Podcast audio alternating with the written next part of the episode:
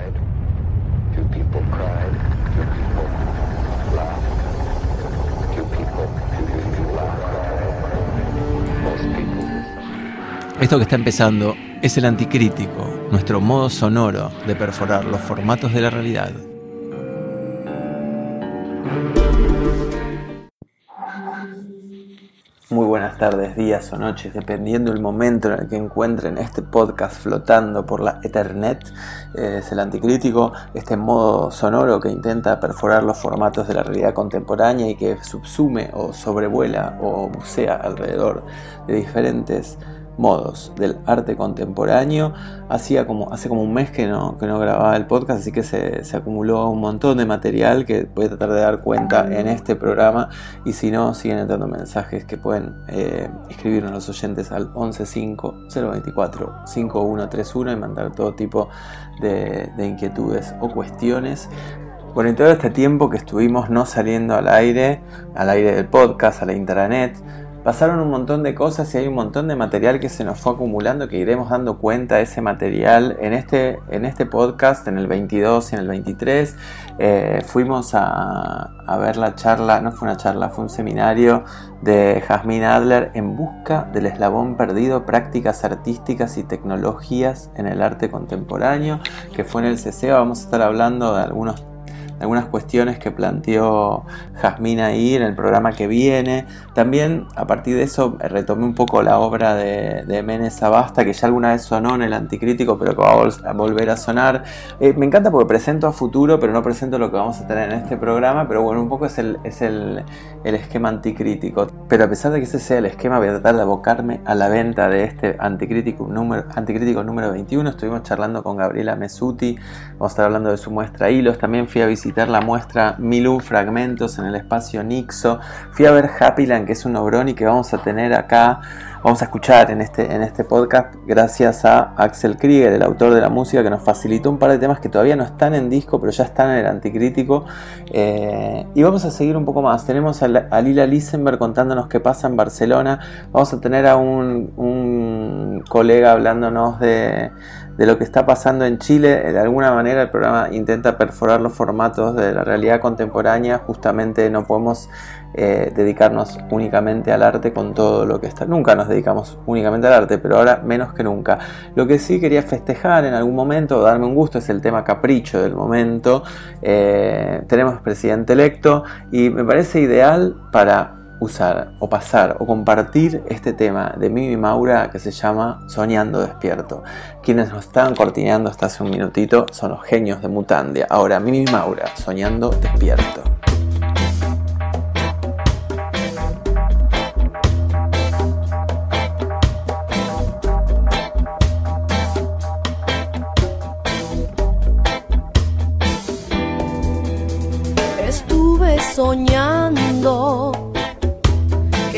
Tú habías vuelto, que me perdonabas, qué dulce momento.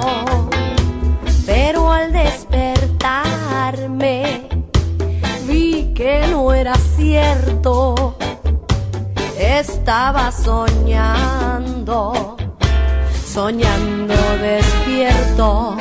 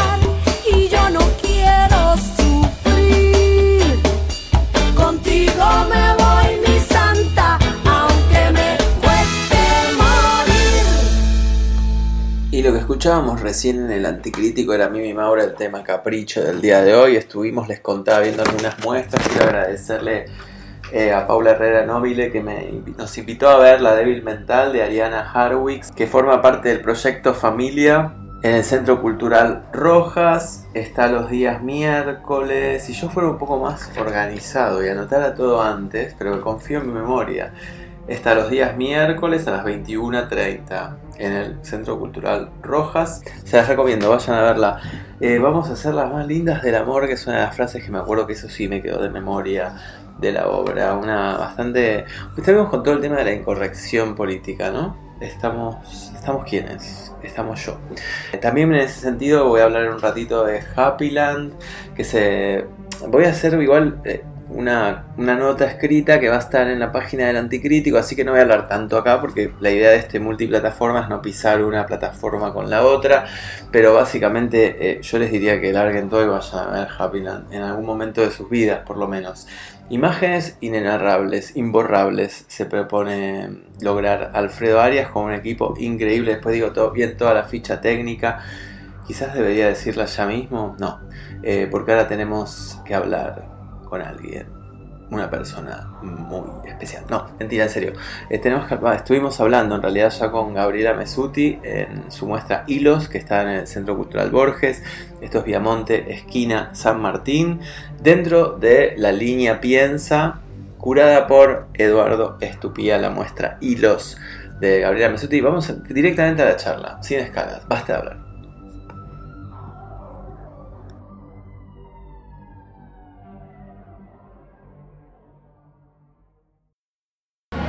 Bueno, estamos con Gaby Mesuti en la situación óptima, no sonora, quizás para la gente que está escuchando el anticrítico, porque costó mucho conseguir un lugar sin sonido en el microset. Mucho, mucho Britney de fondo.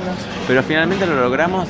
la muestra de Gaby yo la vi hace mucho ya, hace mucho no, porque empezó ahora tres semanas. Sí, exacto, el 9. Exacto. 9 de octubre. Pero me gustaba insistir con esta cuestión de tener a un artista hablando de lo que está haciendo y que lo puedan ver a la vez sin que yo mediatice contando de qué va la muestra, sino directamente que, que Gaby Mesuti, que es con quien estamos acá tomando un café, nos invite a esta muestra Hilos que está haciendo en el Centro Cultural Borges, curada por Eduardo Estupía. Bueno, bárbara, qué lindo. Bueno, muchas gracias, me encantó que hayas venido. Eh, estoy muy contenta porque es un espacio súper interesante que la línea piensa, porque hay mucha circulación de gente muy diversa. Y eso, viste que hay, no hay tantos espacios en Buenos Aires donde circula, circula, circula gente tan distinta, distintos países. Sí, como muy plural, ¿no? De recién estábamos hablando con unos chicos que venían a competir en electromecánica, digamos que es como una galería, no te lo vas a encontrar exacto, como que hay un lugar que también, viste, tal vez otros espacios eh, la gente siente pudor a entrar, ¿no? Que tal vez no es el palo del arte, así que eso me encanta, digamos. Te hago una pregunta porque yo te conozco, nos conocemos hace mucho y, o sea, y, hay todo un, yo veo todo un no, no, no sé, no quiero usar la palabra cambio por obvios motivos, pero aparte porque, yo no, más allá de eso siento que es como si lo mismo se hubiera potenciado, no es que cambió otra cosa, ¿me entendés? Como si cambió, pero bueno, contámelo vos. Sí, eh, de hecho hay algo de lo que vos decís que se relinkea con lo que pasó con el proyecto en particular. Eh, hilos, que es la muestra, bueno, ahora voy a pasar el chivo como corresponde. Eh, está la muestra Hilos en el Centro Cultural Borges. Hasta el, hasta el 10 de noviembre. Los horarios son divinos porque son de 10 de la mañana a 21 horas, de lunes a sábado y los domingos de 12 a 21. ¿Vos sos, ¿Vos sos tipo eh, militante de la muestra? Como que te gusta estar o no? Me encanta estar, estoy yendo a la muestra una vez a la semana, de hecho por eso hoy nos encontramos. Y de hecho, por ende, para el cierre el domingo 10 voy a estar, va a haber un brindis también, de 6 a 8 de la noche, eh, porque siempre me gusta estar una vez por semana. Mucha gente me pregunta, ¿vas a estar? ¿Viste? Hay una cosa de que la gente pregunte, ¿vos cuándo vas a estar? Me gusta estar abierta. Hay un texto hermoso de Eduardo para, para retirar en la muestra. Hay un texto muy cortito mío también, como para anclar un poco los mundos. A mí me interesa que sean textos que puedan dialogar con la obra pero no explicarla, ¿no? Como que tengan un lugar eh, de intuiciones, de mundos, de ideas que están ahí dando vuelta en los cuerpos que hacen obra y no tanto, bueno, esto es por esto, o sea, no quiero que, me expliquen el misterio de, de, las pinturas, ¿no? Eh, pero sí los mundos de ideas que están ahí dialogando y, y los textos en sí mismos también tienen una poética que dialoga con las obras. Así que es súper invitados también a, llevarse los textos que están buenísimos, que también están en las redes, eh, en, el Facebook de Gaby Menzuti, en el, en el Instagram de Gaby Menzuti, también están los textos de, anclaje, pero no son textos que expliquen la obra, es como que te meten en un climita, digamos. En ese sentido, cuando vos me decías, eh, vuelvo a, tu comentario, digamos, este es un proyecto que inició con pequeños dibujos en 2013. O sea que sí hay algo de lo que vos decías, como de ir profundizando lo mismo. Y mm, digamos, hay una idea que, bueno, que, vi en varios cursos, ahora no me acuerdo la, palabra técnica, ¿no? Pero que sería así como lo nuevo a veces no viene solo de lo evolucionado final o, que se termina un proyecto y que, queda, que llega a su cumbre, entonces después viene el otro a partir de esa cumbre a la que se llegó en un tiempo lineal, digamos, donde hay algo más perfecto, sino que, por ejemplo, está estudiado que lo humano vino de eh, como algo nuevo, desde los, eh, los, monos, pero un mono inmaduro.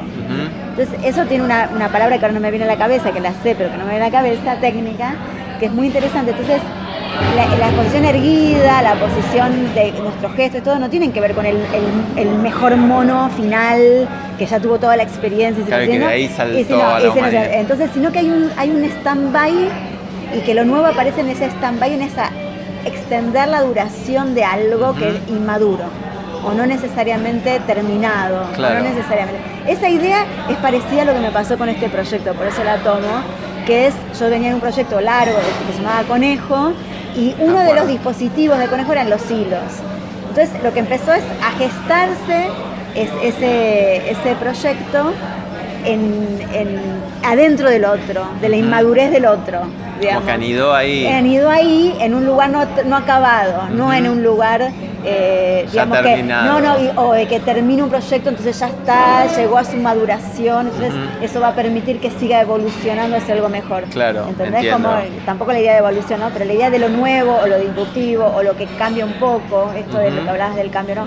O que, o que muta a otra cosa, ¿no? Entonces esa idea me interesaba. en relación a esto que vos decís que yo vi en la muestra, más allá de conocer, no sé si hay un más allá, no puedo, no puedo hacer cuenta que no conocía tu obra de antes, obviamente pero hay algo de la insistencia en el buen sentido, ¿no? Para mí eso tiene que ver con la profundización de algo, ¿no? Como que hay algo del trabajo, de, un trabajo que tiene que ver con esto de generar mundos que pueden estar en los textos o en la obra misma, pero también de hacer.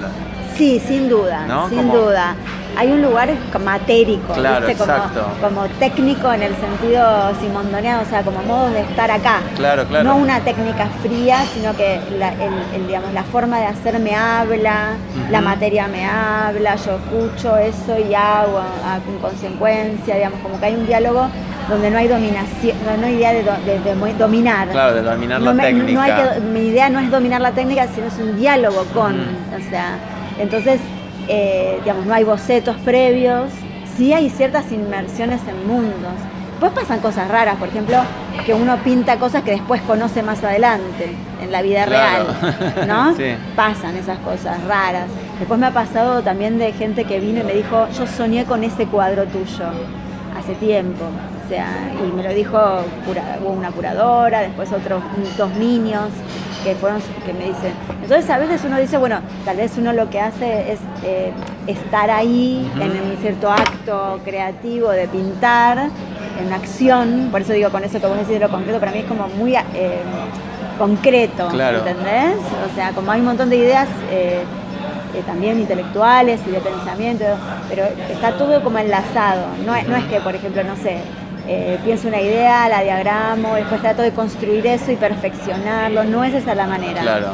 Bueno, eso yo lo veo, qué sé yo, capaz, no sé, la gente si quiere venir hasta el 10 lo va a comprobar en persona, pero digamos, hay algo también, me da como cosa la palabra onírico. Sí, pero me la banco. Pero hay algo... Romántico, onírico. No, no, pero en el sentido onírico yo lo pienso en el sentido de esto que vos decís, como que no sé si son paisajes, si son cuerpos, viste que en los sueños las materias son múltiples. y, mutantes. Claro, y puede cambiar y es tu tía, pero es tu primo a la vez, ¿no? sí, sí, y son las dos cosas. Claro, y las dos cosas en simultáneo. Hay algo que yo veo, o por lo menos yo lo veo, de eso, que puede ser un paisaje, puede ser un cuerpo, puede ser una piel, puede ser un, una hecatombe también, Sí. ¿no? Pero- o todo eso en simultáneo.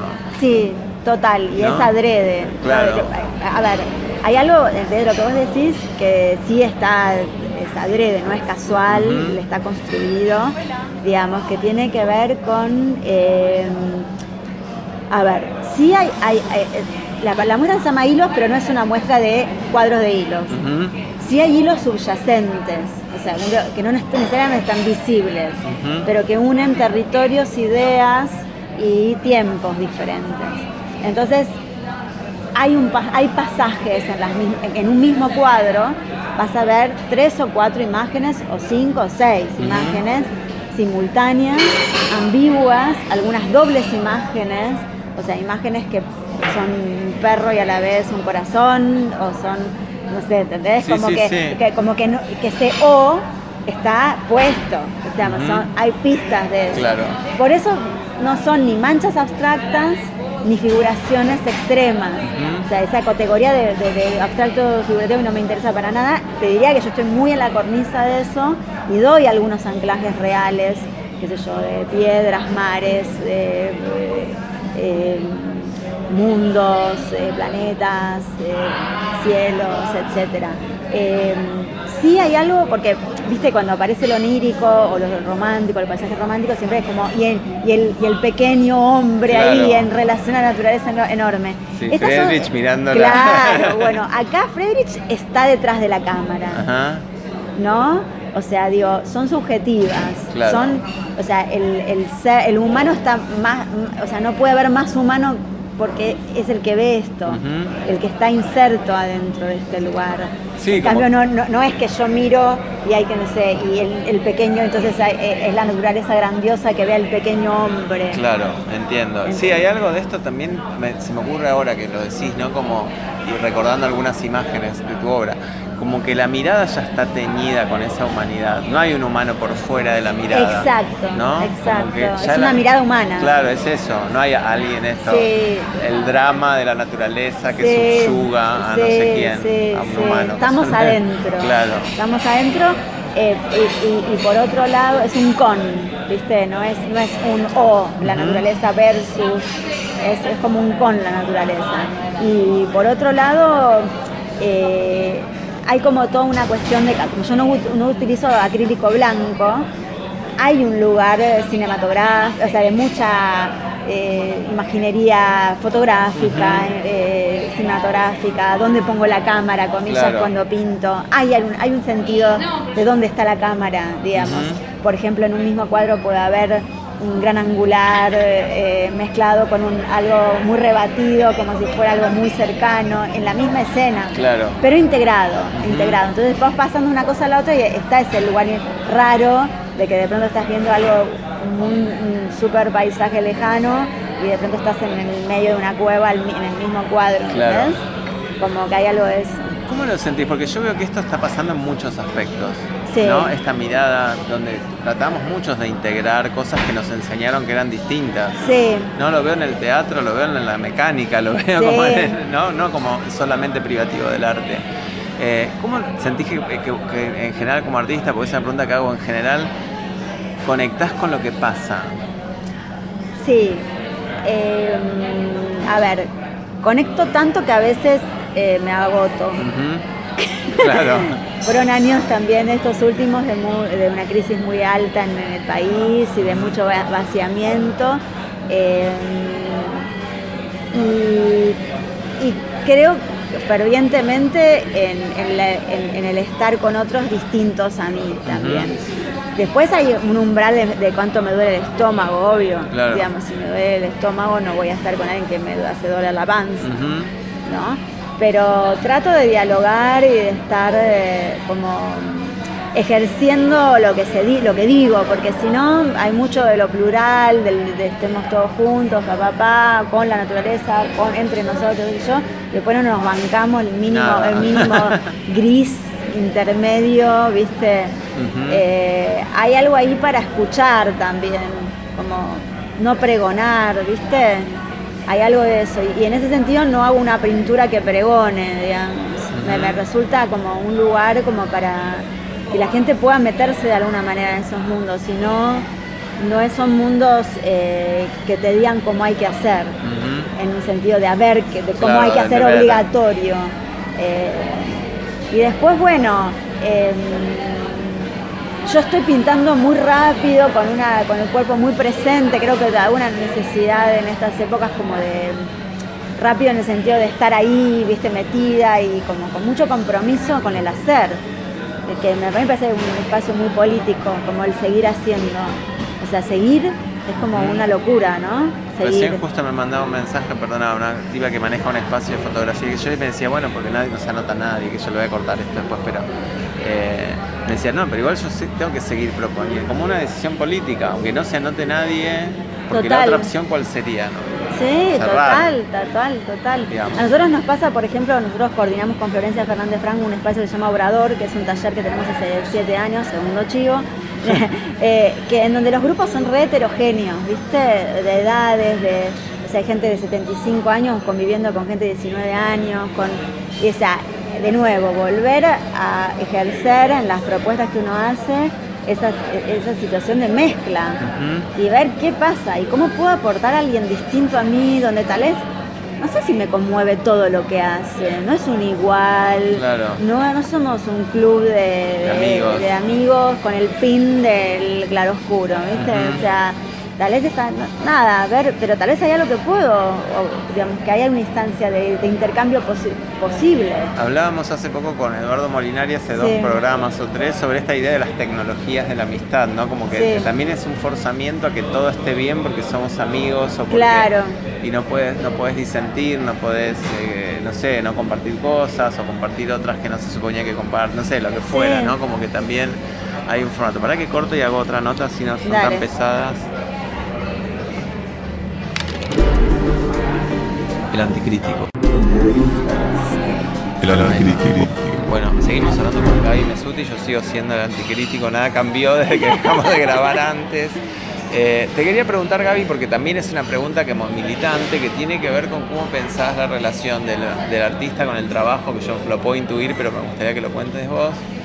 Y si pens o sea, ¿cómo, ¿por qué, por ejemplo, no sé, cuando vos te llaman de un, de un espacio nacional o estatal o, de la ciudad, ¿por qué cobra el, montajista, el curador o curadora, todo el mundo menos el artista? ¿Cómo manejas eso?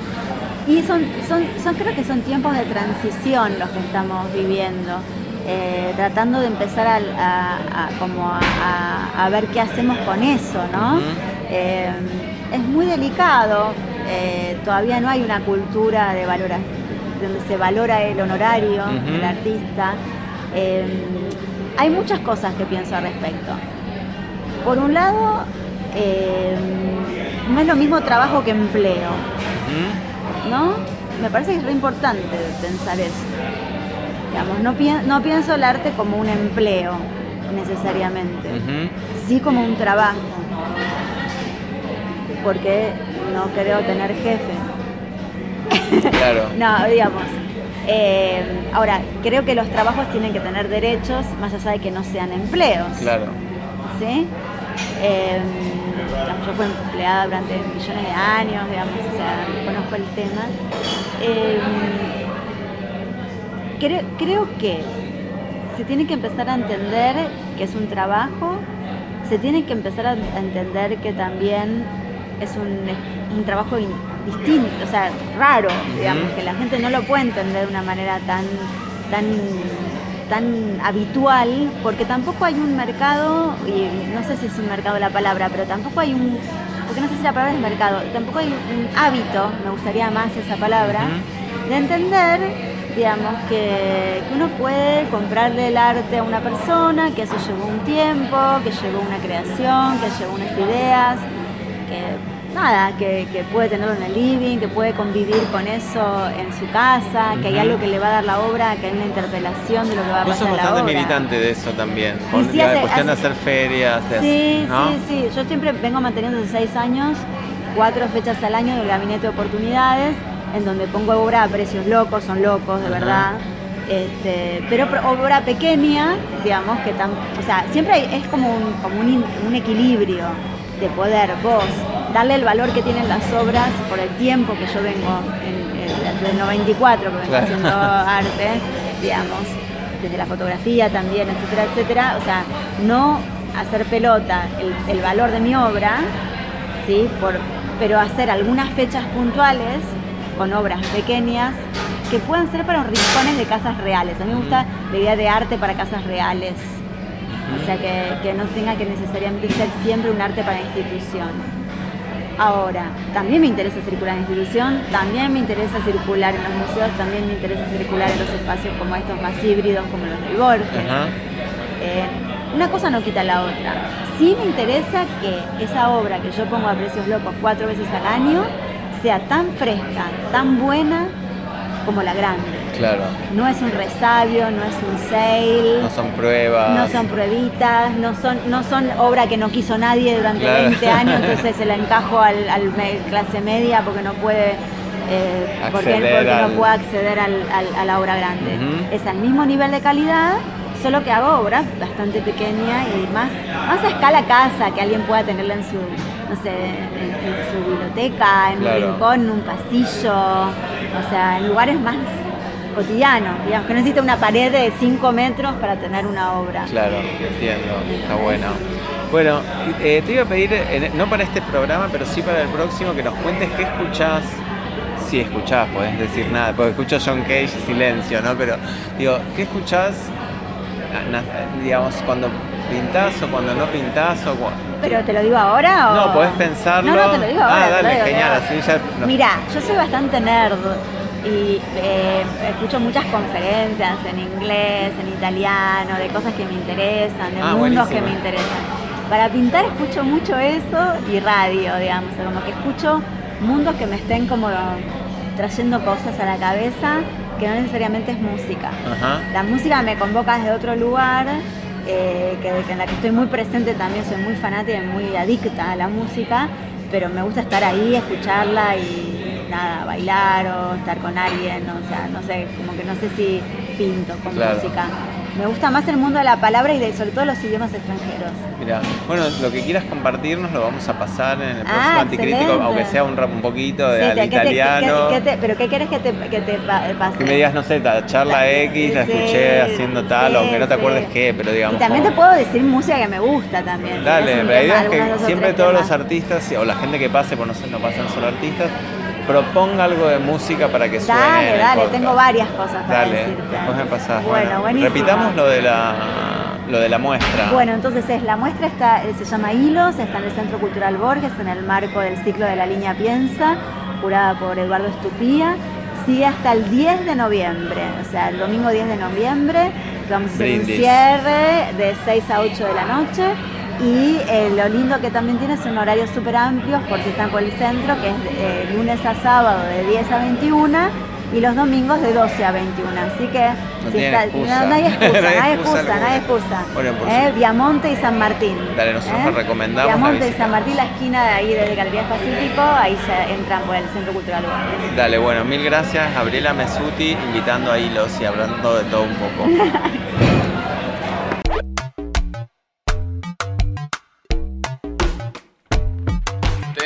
de Perón? Why not? Go back and take a shower. Hacía falta cobrarle. ¿Defende su economía? No te alcanza con el sobre con que te paga la CIA. Si quieres salir de pobre, no desprecies ni un billete. ¿A qué viene esa valija? Si quieres huir de la priete, acepta cualquier cobija. Ya no abriga ese edredón. Ah, más que un dólar de Eisenhower calienta un pie de Perón.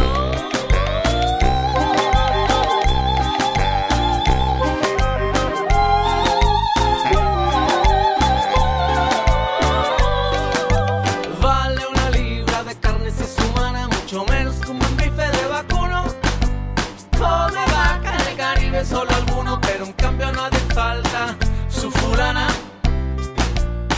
su fulana. Si sabes fuera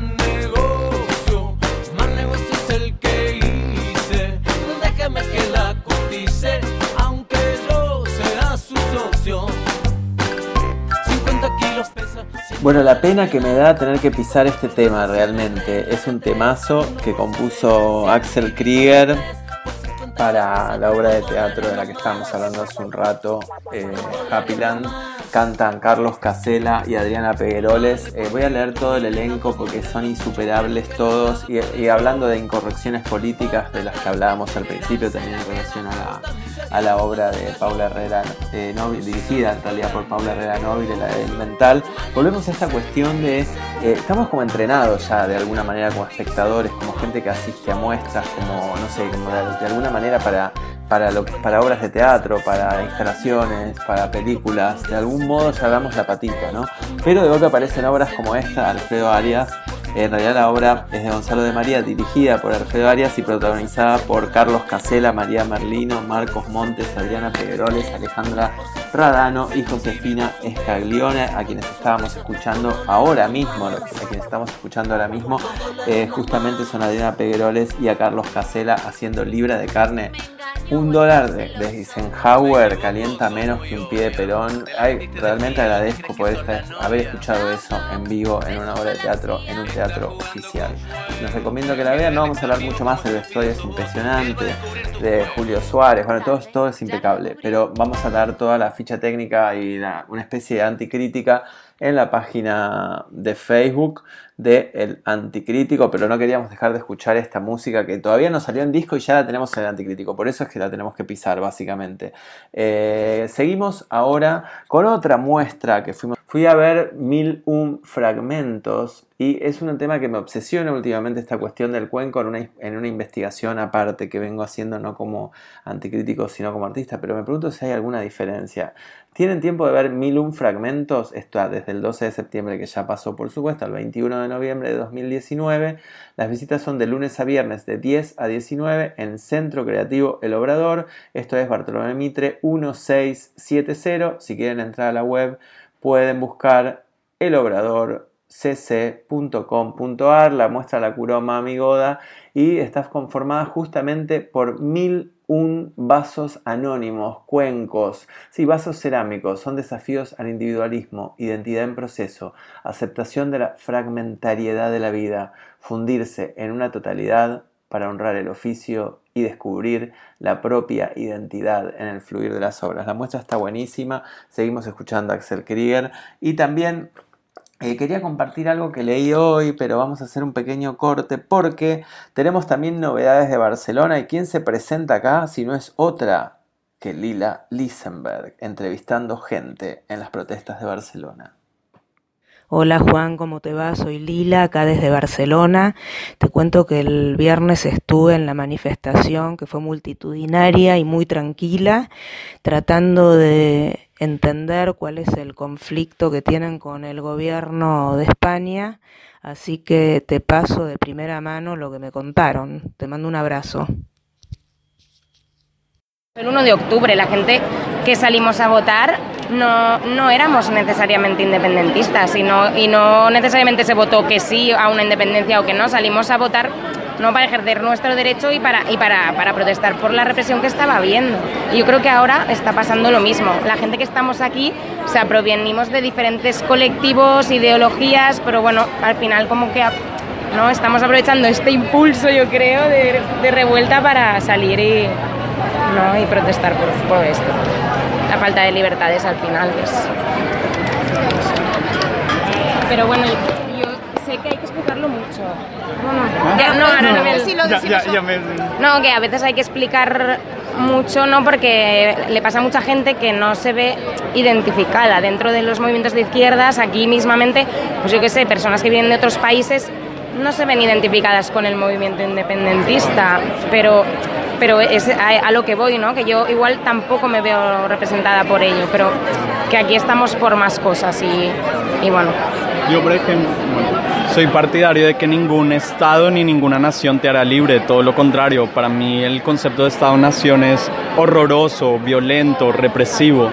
Y de hecho, justamente yo creo que gran parte de las personas nos movilizamos por esto, ¿no? Por la incapacidad de diálogo del gobierno central y la represión indiscriminada que han hecho sobre el, pues el referéndum democrático y, más allá, yo no soy independentista, pero salgo a marchar por esto. Y estos eran los testimonios que llegaban desde Barcelona gracias a Lila Lisenberg. Eh, eh, eh, ¿Cuántas veces más se puede decir? está todo agitadísimo o no. En un rato vamos a tener, vamos a estar hablando un poquito con Gonzalo Córdoba, eh, que es gestor cultural y que está, va y viene de chileno y va y viene de Chile todo el tiempo, que nos va a estar hablando de lo que pasa ahí. Por otro lado, quiero hacer una, una digresión que está vinculada con el tema de las manifestaciones, pero que se bandea rumbo al arte contemporáneo. El sábado pasado fue la Marcha del Orgullo. Entonces me pareció interesante volver a las fuentes y tener acá un poquito de Perlonger. Eh, como volver un poco acá a esto que dice él, ¿no? En 1981, Perlonger tomó la decisión de radicarse definitivamente en Brasil y la llevó a cabo de inmediato. Insostenible, parto harto, diría en su carta del 20 de mayo de ese año. Cuatro meses más tarde, el 22 de diciembre, desde Sao Paulo, pudo contarme por primera vez y con cierto detalle los avatares de la violencia física, la persecución y la paranoia que había sufrido en Argentina durante los años anteriores. Se refiere, por supuesto, a la época del proceso, 1976-1982. Todo ello relatado sin barroquismos de trinchera, es decir, sin tener que filtrar en ningún entrelineado la crónica hasta entonces censurada por la sistemática curiosidad de los funcionarios policiales del Correo argentino. Barroco de trinchera, barroco de trinchera, una lengua que se habla bajo fuego, en medio del combate, en una posición más subterránea que la oración de barricada, una lengua menor pero urgente, apremiada por sacarle el cuerpo a la posibilidad de captura o destrucción en manos del enemigo, una lengua política, pareció que era interesante y con respecto a esto estoy diciendo, estuve obviamente en la marcha, no sé si está novio en realidad, pero bueno, estuve en la marcha del orgullo que va de, Plaza de Mayo a Congreso y me llamaron la atención muchas cosas, además de la insistencia. Eh, que se viene, con que se viene repitiendo, también la cuestión de la multiplicidad, ¿no? Había multiplicidad sonora, visual, política, distintas agrupaciones, eh, distintas preferencias, distintos tipos de deseo, etc. En esa experiencia, y no es por ponderar la marcha solamente, pero me pareció interesante, se me ocurrió ir de la marcha cuando terminó a ver la intervención que organizó el gobierno de la ciudad de Buenos Aires como parte de la Noche de los Museos en el obelisco, proyectando imágenes justamente de Julio Lepar, que como el artista del momento, ¿no? Está mostrando en el Kirchner, está mostrando en el Bellas Artes, está con tres muestras en paralelo, más esta intervención y me llamó la atención eh, como lo, mm, lo, hegemónico del discurso. Era toda gente sentada, o sea, parada, perdón, alrededor del obelisco, una proyección bastante tradicional, que no es que tenga que no serlo, pero bueno, eh, lo, marco como una especie de contraste, no una especie, como un contraste, literalmente. Y lo más estrambótico de todo, sin entrar en particularidades de la obra de Le Parc, que tiene obra increíble, como, no sé, móviles, colgantes, pinturas, obra cinética. De hecho, vi hace poco una que está por fuera del circuito, pero que se recuperó hace relativamente poco en el, en el Cultural San Martín, gracias a una persona que nos dejó un gestor, curador, Mariano Soto, que falleció la semana pasada y de alguna manera no lo había planeado, pero me parece que estaría bueno dedicarle el programa, una persona que le dio cabida a un montón de artistas en el Cultural San Martín por concurso abierto, eh, presentando carpetas, etcétera, etcétera, etcétera. Tenía un problema de salud que, hizo que, que, falleciera y nada, volviendo a esto, vi una obra de Le Parc eh, que justamente Mariano Soto formó parte de, la decisión, digamos, de, renovarla, de restaurarla, quiero decir, y es una obra cinética sumamente interesante. Sin embargo, lo que pasaba proyectado en el obelisco no tenía el mismo poder. Es interesante para pensar estos saltos de formato, ¿no?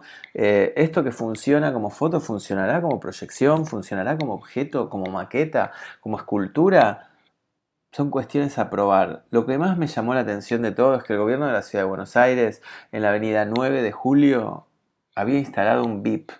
con sillas que separaba la parte VIP de la parte no VIP, que cuál sería la calle misma. Nada más comento esto, por eso de alguna manera me dieron ganas de, volver a Perlonger a través de la, partiendo de la manifestación de Barcelona, preguntándome qué nos contará Gonzalo Córdoba sobre lo que está pasando en Chile, más allá de lo que yo sepa, me parece interesante saberlo de alguien que está ahí, que estuvo, que va, que viaja regularmente eh, semana por medio y que me vaya contando cómo va eh, que nos vaya contando cómo va latiendo ese conflicto, cómo se, bueno, lo que está pasando es tremendo, es represión, es, porque si no parece que fuera un conflicto menor, como lo cuento, y la verdad es que nada que ver, es, policías pegándole patadas en la cabeza a, los manifestantes, disparándole balas de goma.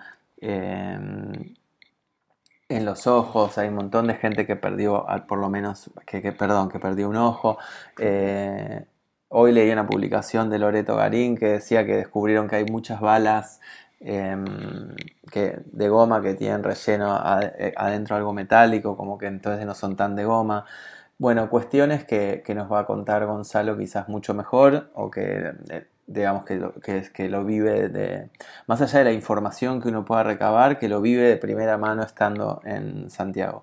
Bueno, ahora vamos a escuchar un poquito más de música de, estamos ya escuchando un poco más de música de Happyland que nos mandó Axel Krieger. Yo creo que el tema anterior, Libra de Carne, lo vamos a adoptar de alguna manera, a ver que sea algún arreglo para poder seguir escuchándolo.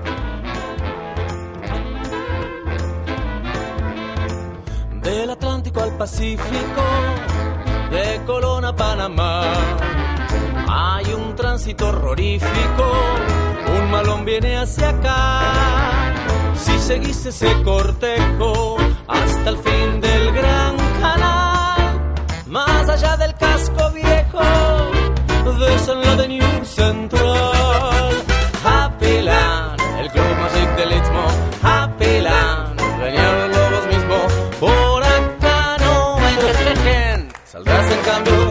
con un harem.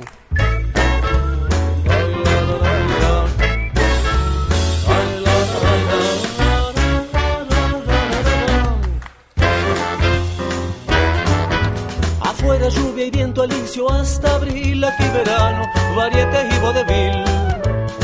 Si en los confines solo yanquis y marines, aquí es Happy Land.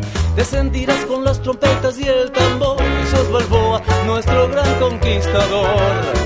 Como prefieras en corbata o guayabera, vení a Happy Land. Por si no quedó claro, esto es Happy Land. No es que lo subestime, temo que mi acento argentino dificulte la comprensión. Soy Joe Herald y seré el anfitrión de esta velada. Y también de la gran fiesta de despedida del año 55. Están todos invitados. Happy Land, si entras a faz del dengue. Happy Land, te pegará el merengue. No traigas pistola al salón.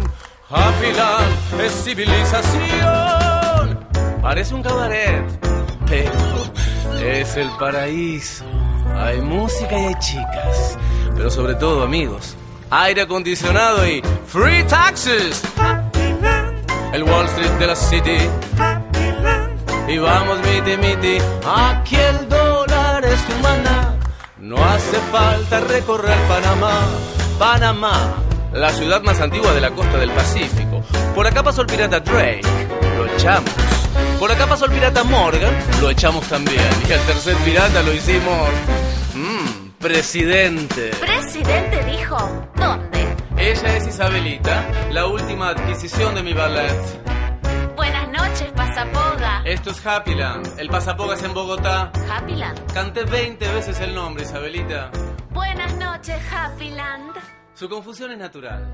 De La Rioja, en Argentina. La cuestión de dedicarle, no estaba programado la verdad, pero de dedicarle esta emisión a Mariano Soto, que trabajó mucho para que un montón de artistas tuvieran espacios expositivos en un lugar eh, oficial como el Centro Cultural San Martín en Sarmiento y Paraná, eh, donde se hacían convocatorias abiertas, anuales, y se planificaba con tiempo un espacio donde había presupuesto para los artistas, que es algo que sumamente importante, por lo menos para un, un gran grupo de artistas, poder eh, contar con un apoyo no solo de espacios, sino también de realización de obra en algunos casos, que le dio cabida a, a cátedras de Luna como la de Bisolino, que permitía que mostraran alumnos regularmente, digamos, como cortando un poco esta cuestión de que se estudia por un lado y después hay que ver qué pasa si se muestra o no se muestra.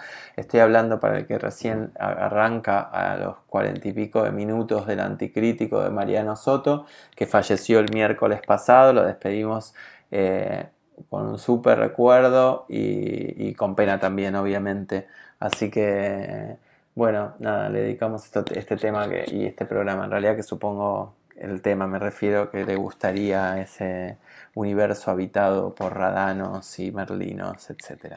Bueno, eh, ahora escuchamos un poquito más de testimonios y vamos empezando a terminar ya. Hoy pasó de todo, pasó Mesuti, eh, pasó eh, bueno, y como decíamos al principio de, de, este podcast, eh, vamos a estar hablando, en realidad ya hablábamos, no voy a hacer todo el recuento, ¿no?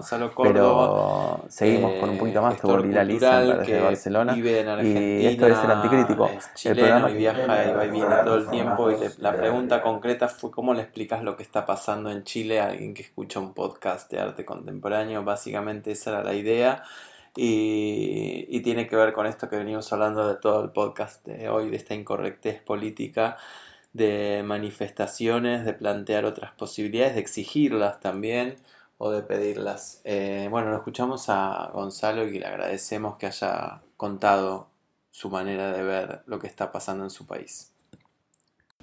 La situación en, en Chile es un descontento múltiple que empezó con la suba de 30 pesos del metro, a lo cual las y los estudiantes secundarios convocaron evasiones masivas durante toda esa semana y día a día fue escalando la, represión. El gobierno salió a reprimir muy fuerte a niñas y niños de 15, 16 años, tirando gases lacrimógenos dentro de estaciones, de los vagones hasta llegar al día viernes que explota en la noche, se corta el, servicio de metro, se declara estado de emergencia, lo cual habilita al presidente a sacar a los militares a la calle. Ese fue un fin de semana de mucha represión, eh, secuestros, torturas. Las imágenes, bueno, están en internet, son terribles.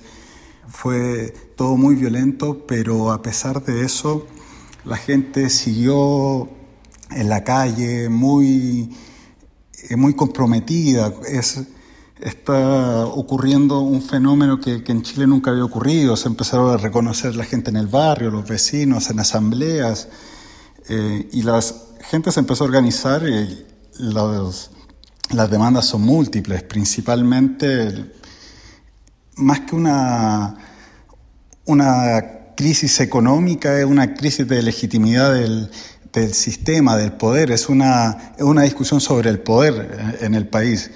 Em, los, rayados principales, las pancartas en, en, general dicen no más abusos, pero el poder no quiere que cambien las cosas, entonces ahí está eh, el problema ahora, no hay una solución política, no hay una solución desde los conglomerados económicos, han dado nos han dado migajas, subieron el, el sueldo mínimo en un, en un 30%, ayudas en la jubilación, que eh, entre comillas, porque en verdad son transferencias de plata desde el Estado a los sectores privados en forma de subvenciones y un poco lo que se discute de fondo es eso, esa estructura de, de poder. Y el gobierno no parece ceder en nada. Lo que demanda la gente principalmente es una asamblea constituyente, que se cambia la constitución que viene de la dictadura y que impone un marco legal para que ocurran las cosas muy favorables a las empresas y muy en contra de las organizaciones sociales. Entonces, en forma de sindicatos no es posible organizarse o tienen poderes limitados. Es, es bastante eh, difícil y es bastante injusta la constitución. Tiene una intencionalidad política y económica clara y es necesaria de cambiar. Por ahora sigue, bueno, todo movilizado, no se sabe cómo, cómo, cuál va a ser la solución. El sistema político no parece querer ceder, entonces está, está entrabado todo la gente está dispuesta a seguir en la calle, cada vez de manera organizada como más diferente, eh, en sectores nuevos de la ciudad, yendo a la casa del presidente puntualmente, eh, de distintas formas. Ojalá que se pueda cambiar la constitución, que se logre el objetivo, que, ocurra el cambio, eh, el cambio político, el cambio cultural ya es evidente, yo creo, es algo muy lindo que está, está ocurriendo allá Ojalá que el cambio político ocurra también. Eh, recién hay elecciones en dos años, Piñera parece bastante estable por ahora, hay que ver cómo siguen las cosas, pero el poder lo sigue sosteniendo, toda la estructura de poder. Yo creo que va a ser una lucha de largo aliento, todavía para tiempo más en la calle. Eso por ahora. Saludos el anticrítico.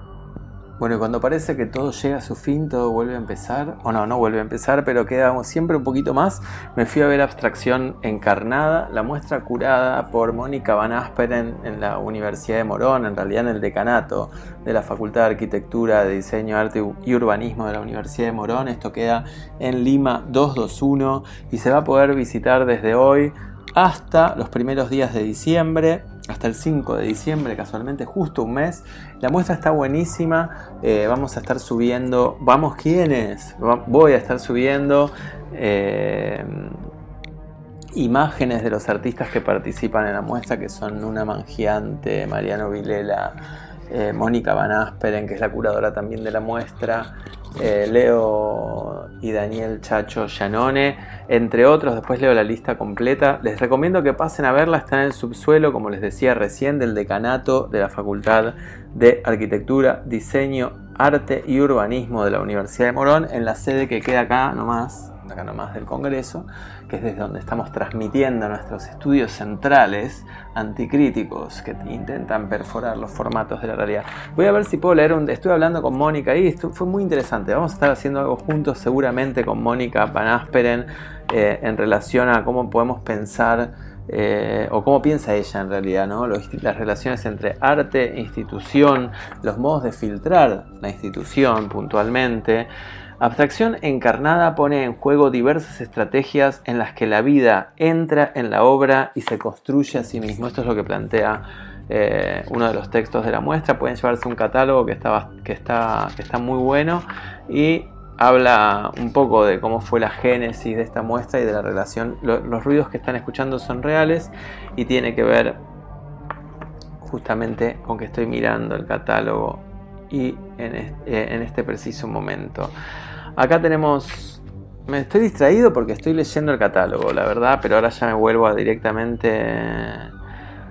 Me distraigo con lo que escribe Mónica, que escribe Bárbaro. Utilizo el nombre encarnación en dos momentos de mi vida. Mejor dicho, utilizo los títulos de las muestras para plantear los problemas de mi vida. La encarnación es una manera de rodear reflejos de formas de la memoria. Y la abstracción es parte de un submundo geométrico que no llega en su ruta a un tema. Son entidades contemporáneas que crean lenguajes, pero que también comunican relaciones con el cuerpo, como formas de denuncia y sistemas de espejos entre temas, relaciones sociales y problemas didácticos.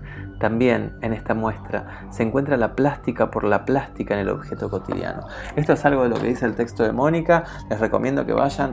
vuelvo a, repetir la instalación. Tienen dos muestras que estaría bueno que no se pierdan. Tres muestras, perdón, que no estaría bueno que no se pierdan, que son, eh, bueno, la que acabo de decir, obviamente, esta abstracción encarnada en la FADAU, que es eh, lo que dije recién, la Facultad de Arquitectura, Diseño, Arte y Urbanismo. Milum fragmentos en el Obrador, esto es, se puede visitar en Bartolomé Mitre 1670 de lunes a viernes de 10 a 19 horas. Y planteo un tema sumamente, eh, no sé, a mí por lo menos me interesa, que tiene que ver con la cuestión del anonimato en el mundo del arte, porque son mil y un objetos anónimos que conforman esta muestra. Y una más que no me quiero olvidar es obviamente la de nuestra entrevistada Gabriela Mesuti y los eh, Centro Cultural Borges. Si quieren ir al teatro, vayan a Happy tienen también la de Mental, hay un montón de, de opciones, leanse algún buen libro también. Vamos a estar hablando y quiero agradecer eternamente que me mandaron del grano al pixel. Eh, el libro de Giovanna Fossati, editado por Imago Mundis, así que ya lo empecé a leer. El tema es que no puedo hacer ninguna reseña si no, no avanzo en la lectura, empecé hace muy poco, así que en el próximo programa les quiero decir que por otro lado, aparte, nos viene, lo quiero tener leído para el próximo programa porque va a ser una, una cosa donde vamos a encarar particularmente las relaciones, una vez más, del arte con la ciencia. ¿Hubo algún momento, la pregunta debería ser al revés, ¿hubo algún momento en el que el arte y la ciencia no estuvieran relacionados? Tenemos Noviembre Electrónico, la palabra de Gisela Mazara desde Estambul, que tuvo el placer de participar de un taller con una leyenda viviente del bioarte, no voy a revelar con Stellar, lo voy a decir, sí, con Stellar. Y por otro lado tenemos grabada a eh, Jasmine Adler, a Jasmine que estuvo buscando el eslabón perdido en el Centro de la Cooperación Española de Buenos Aires, habiendo ocurrido, transcurrido, perdón, 55 minutos 30, 32, 33, 34. Me despido. Esto fue El Anticrítico. Nos vemos en la edición número 22. Y cuando todo parece que está terminando, el anticrítico vuelve a resurgir de sus propias cenizas y avisa que se olvidó de compartir una muestra que la estamos compartiendo ya. Esto es Utopía Sur, que nos invita el amigo Javier Barrio. Va a ser en Isla Maciel y tiene a ver, acá tengo el flyer exactamente. Se llama Utopía Sur, jueves 14 y viernes 15 de noviembre en la isla Martín García. Se pueden tomar la lancha gratuita, eh, docente.